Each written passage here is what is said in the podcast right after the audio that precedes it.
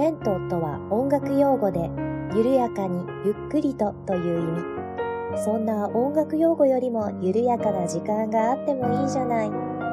レントよりなおゆっくりと、緩やかに始まります。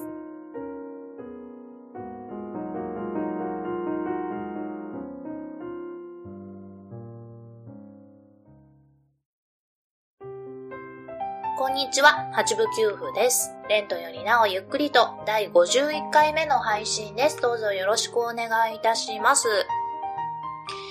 えー、皆様いかがお過ごしでしょうか？八部九夫はですね、ついに、えー、緊急事態宣言が出されたので、お仕事がテレワークになりました。というわけでね、お家で仕事をしているわけなんですけれども、まあ、八部給付の仕事ってこう、現場があってこその仕事だったり、結構ね、個人情報を扱っていたりということで、家でできる仕事があんまりないんですね。なのでね、一応職場からノートパソコンを持って帰ってきてはいるんですけれども、ほぼほぼやることがない。というわけで、とりあえずね、朝、こう出勤時間の前になったら、こうパソコンを起動して、ポチッと出勤っていうボタンを押して、そしてね、あの通常の退勤時間になったら、こうまた退勤っていうボタンをポチッと押してという生活をしているわけなんですが、まあその間ね、うん、まあメールが来たらメールをチェックしたりだとか、メールになんか添付されている文章を確認したりだとか、あとはね、まあこうなることを予想はしていたので、マニュアルを持って帰ってきたのでね、マニュアルを読んでいたりとか、それぐらいしかやることがございません。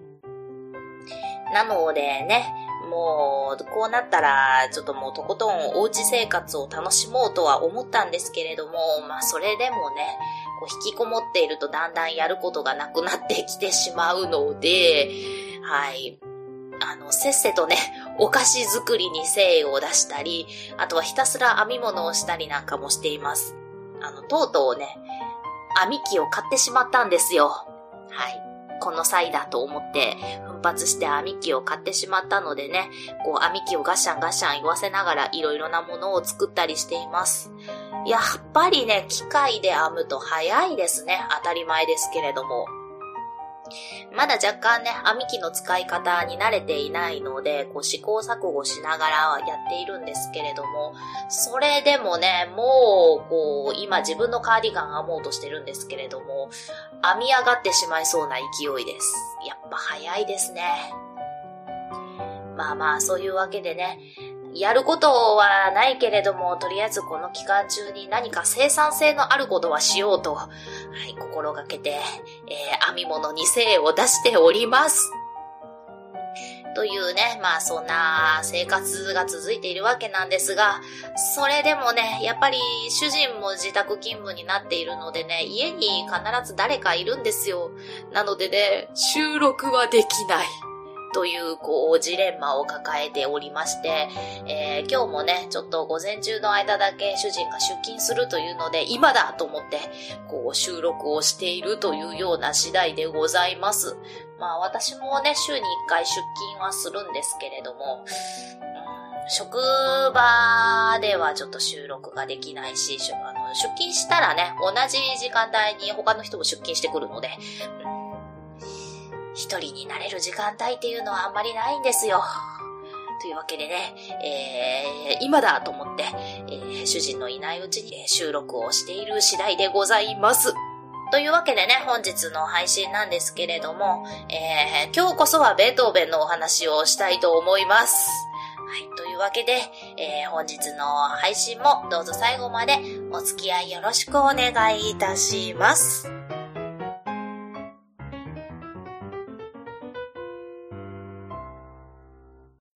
はい。では、本日のお話なんですけれども、ベートーベンのお話で、今日はベートーベンの恋愛についてね、お話ししていきたいと思います。えー、ベートーベンと言ったらね、あの有名な肖像画が、あの、思いつく方もいらっしゃると思うんですが、あの、すごくね、不機嫌そうな頑固そうな顔をしてこちらを睨んでいて、だいたい小学校の音楽室にかかっていて、だいたい学校の七不思議でね、ベートーベンが夜になったら目が動くとかね、そんな風に言われているあの肖像画でございますが、あのベートーベンからはちょっと考えられないような気もするんですが、意外とベートーベンって恋愛体質なんですね。なんかね、常にこう恋愛しているような人であったそうです。ちょっと意外なんですけれども。なのでね、ベートーベンの恋愛についてお話をしていくんですが、その中でも、こう、後世まで語り継がれるというか研究対象になされてしまっているというかなんというかなんですが、えー、ベートーベンの死後持ち物の中からラブレターが発見されておりまして、えー、今日はね、これについて主にお話をしていこうと思っております。で、このラブレターなんですけれども、宛名が不滅の恋人へとなっていまして、えー、誰に当てて書かれたものかというのは分かっていないんですね。えー、小さな便箋10枚程度に、あの、ベートーベンがね、直筆で書かれたものになっているんですが、ちょっと考えてみてください。宛名が不滅の恋人、そして自分の死後、えー、発見されているわけなんですね。しかもね、相手に届かずに自分で持っていた手紙なわけなんですよ。そしてね、未だに、こう、誰に当てて書かれたものかが分かっていないので、研究材料になされているという、私だったらちょっともう恥ずかしすぎて化けて出てしまいそうな気がするんですけれども、どう思われますか？というような、えー、手紙が残されているわけでございます。ではね、この手紙についてちょっとさっくりお話をしていこうと思います。えー、こちらのまあ通常不滅の恋人と言われるものなんですけれども、えー、1812年7月6日から7月7日にかけて、チェコのテプリツェという町で書かれたものとされています。で小さな便箋10枚程度にベートーベンが直筆で書いていまして、まあね、あの、誰に渡されることもなく、ベートーベンがずっと持っていた手紙となっています。まあね、こんな手紙ですので、映画の題材なんかにもなっていまして、えー、私ちょっと見てないんですけれども、ベートーベン不滅の恋という映画になっていたりもします。おそらくね、他にもこう映画のモチーフなんかになっているようなものあると思います。で、この手紙なんですけれども、えー、まあ、持ち物の中から、えー、ベートーベンの死後発見されまして、アントン・シンドラーさんという方がね、手元に置いていたそうなんですけれども、このシンドラーさんがね、亡くなった後、えー、1880年にベルリン州立図書館に売却されまして、えー、今日に至っているそうです。なので、もしかしたらベルリン州立図書館とか行ったら見れたりするのかななんていう風にも思ったりします。ではね、この不滅の恋人っていうのは一体誰だったかというお話なんですが、ここがね、結局未だに分かっていないところで研究なされている途中なんですけれども、えー、有力視されている候補がお二人いらっしゃいまして、アントニア・ブレンターノさんという方と、ヨゼフィーネ・ブルンスビックさんというこのお二人の女性が、えー、候補として上がっています。ただですね、他にも、えー、何人か候補に上がっている方がいらっしゃいまして、えー、ジュリエッタ・グイチャルディさんですとか、テレーゼ・マルファッティさんですとか、マリー・フォン・エルデーディさんとか、ベッティーナ・フォン・アルニムさんとかね、他にもたくさん、えー、候補として上がっている女性はいらっしゃるそうです。結構数多いですよね。ベートーベンそんなに好きな女性いたんですね。という、まあ、なんというか、あの肖像画からはちょっと想像もつかない、こう恋愛体質だったんだなと、これを見ても思うわけです。ではね、えー、有力視されているアントニア・ブレンターノさんとヨゼフィーネ・ブルースビックさんについてお話をしていきたいなと思います。はい、ではまず、えー、アントニア・ブレンターノさんっていう方なんですけれども、えー、この方ね、何者かと言いますと、まあ、簡単に言うと貴族のお嬢さんだったんですね。で、お父さんがかなり有力な方でして、えー、マリア・テレジアとかヨーゼフ2世の顧問を務めたような方だったそうです。はい。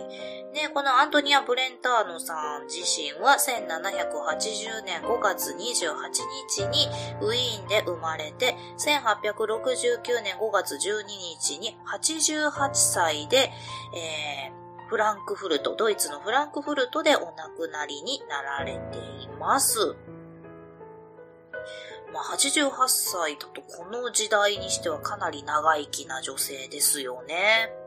で、このアントニア・ブレンターノさんとベートーベンはどこで出会ったかというお話なんですが、まあもともとね、このアントニア・ブレンターノさんのお父さんとベートーベンは親しかったし、あの顔見知りだったというお話であったり、このアントニア・ブレンターノさん実は既婚女性なんですけれども、あの旦那さんの方とベートーベンは結構仲が良かったというお話であったり、でもそもそもの出会いというのは、もともとベートーベンンがベッティーナさんという女性の方と付き合っていたんですけれども、この方がご自身のね、お兄さんの夫妻をベートーベンに紹介するんですね。で、そのお兄さんのお嫁さんというのが、このアントニア・ブレンターノさんだったというお話であったり、結構この辺見るとごちゃごちゃしているんですよね。と、まあ、そんなアントニア・ブレンターノさんなんですけれども、えーベートーベンはですね、えー、ピアノソナタ第30番補聴長作品109、ピアノソナタ第31番変異長長作品110、ピアノソナタ第32番破綻長作品111番という、こう続けて3つのピアノソナタがあるんですけれども、えー、この3つのソナタはですね、ブレンターノのソナタという風にも呼ばれておりまして、このアントニア・ブレンターノさんのことを思いながら作ったピアノソナタという風にも言われています。ただ、このピアノソナタ実はめちゃくちゃ結構難しくてですね、えー、私、第30番のピアノソナタは弾いたことがあるんですが、かなり難易度が高くてですね、えー、試験曲にしようと思って弾き始めたんですけれども、これやべえ、試験に間に合わないわと思って、途中で曲を変えました。で、まあ、その変えた曲というのがね、あの前回職場でピアノを弾き倒した話の時にちょっと登場して、ハイドンのピアノソナタなんですけれども、えー、ここで繋がったですね。はい、えーまあ、当時ね、私が弾くのを断念したピアノソナタ第30番というのは、えー、ベートーベンがアントニア・ブレンターノさんのことを思って作ったピアノソナタだったということで、まあ、ちょっと恨み事を言うと、恋愛して浮かれてんのに結構難しいもん作るなというような、はい、えーえー、私の感想でございます。で、このアントニア・ブレンターノさん、あの、不滅の恋人の有力候補としてみなされているんですけれども、まあ、ちょっと矛盾というか、違うだろうというようなね、え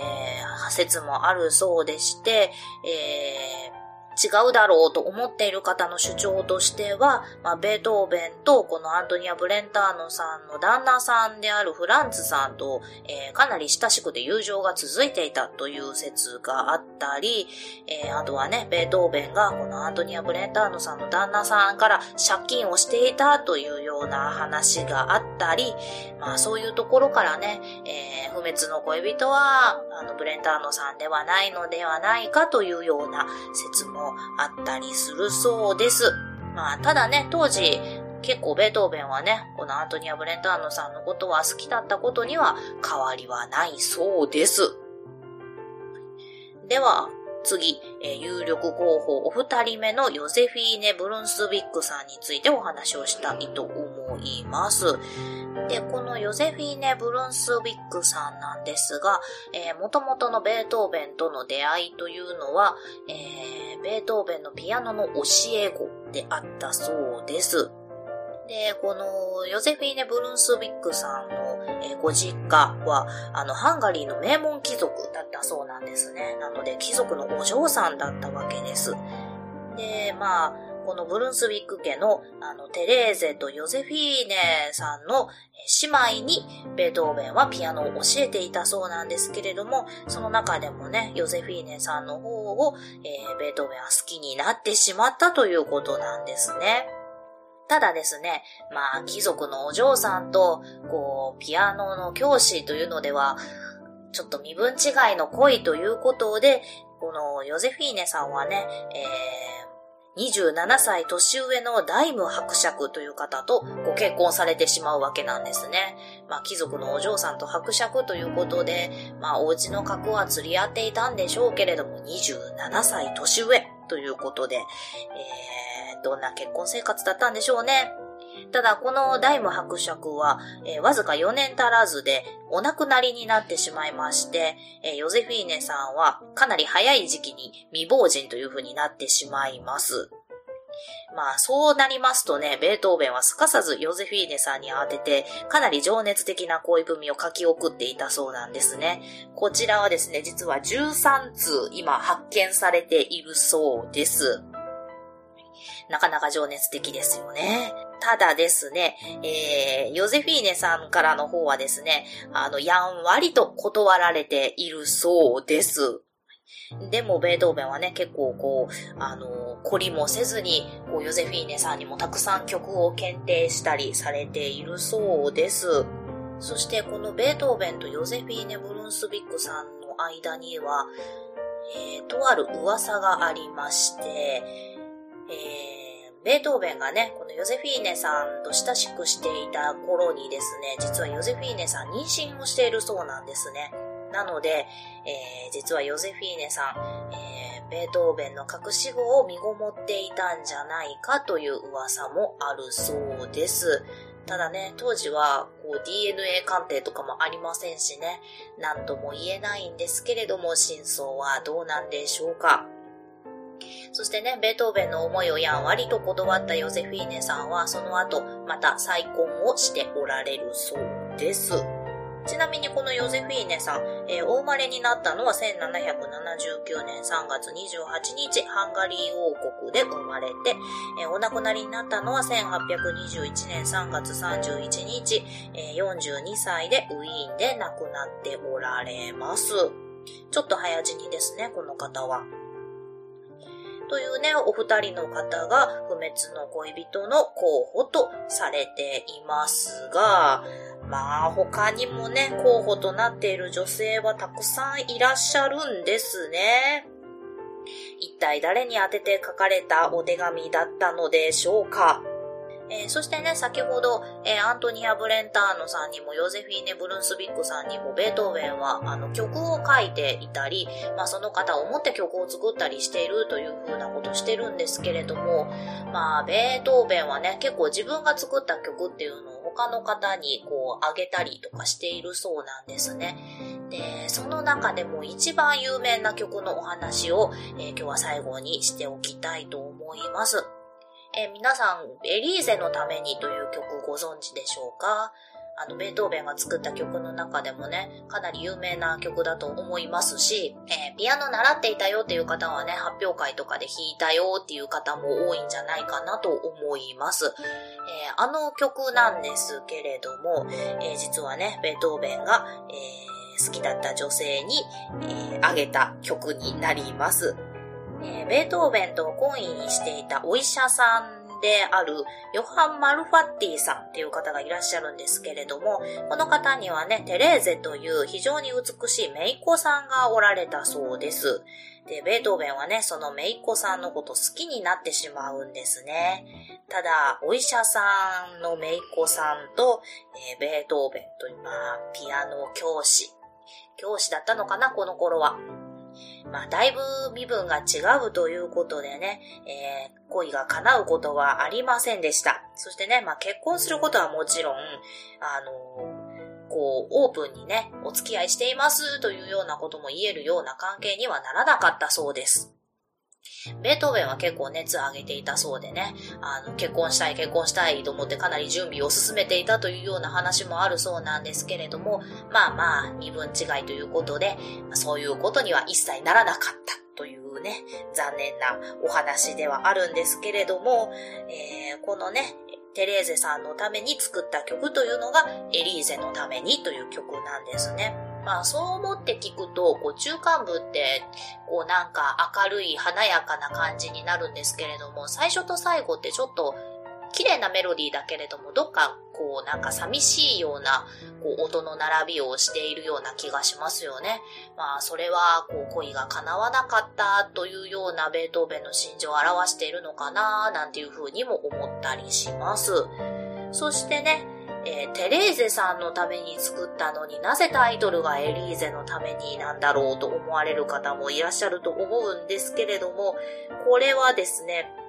まあ、ベートーベン字がめちゃめちゃ汚かったらしいですね。なので、ひょっとしたらね、テレーゼのためにっていう風にタイトル書いていたのかもしれないんですけれども、えー、秘書が読み間違えたのか、出版するときに出版社の人が読み間違えたのかわからないんですけれども、出版するときにエリーゼのためになってしまったというお話です。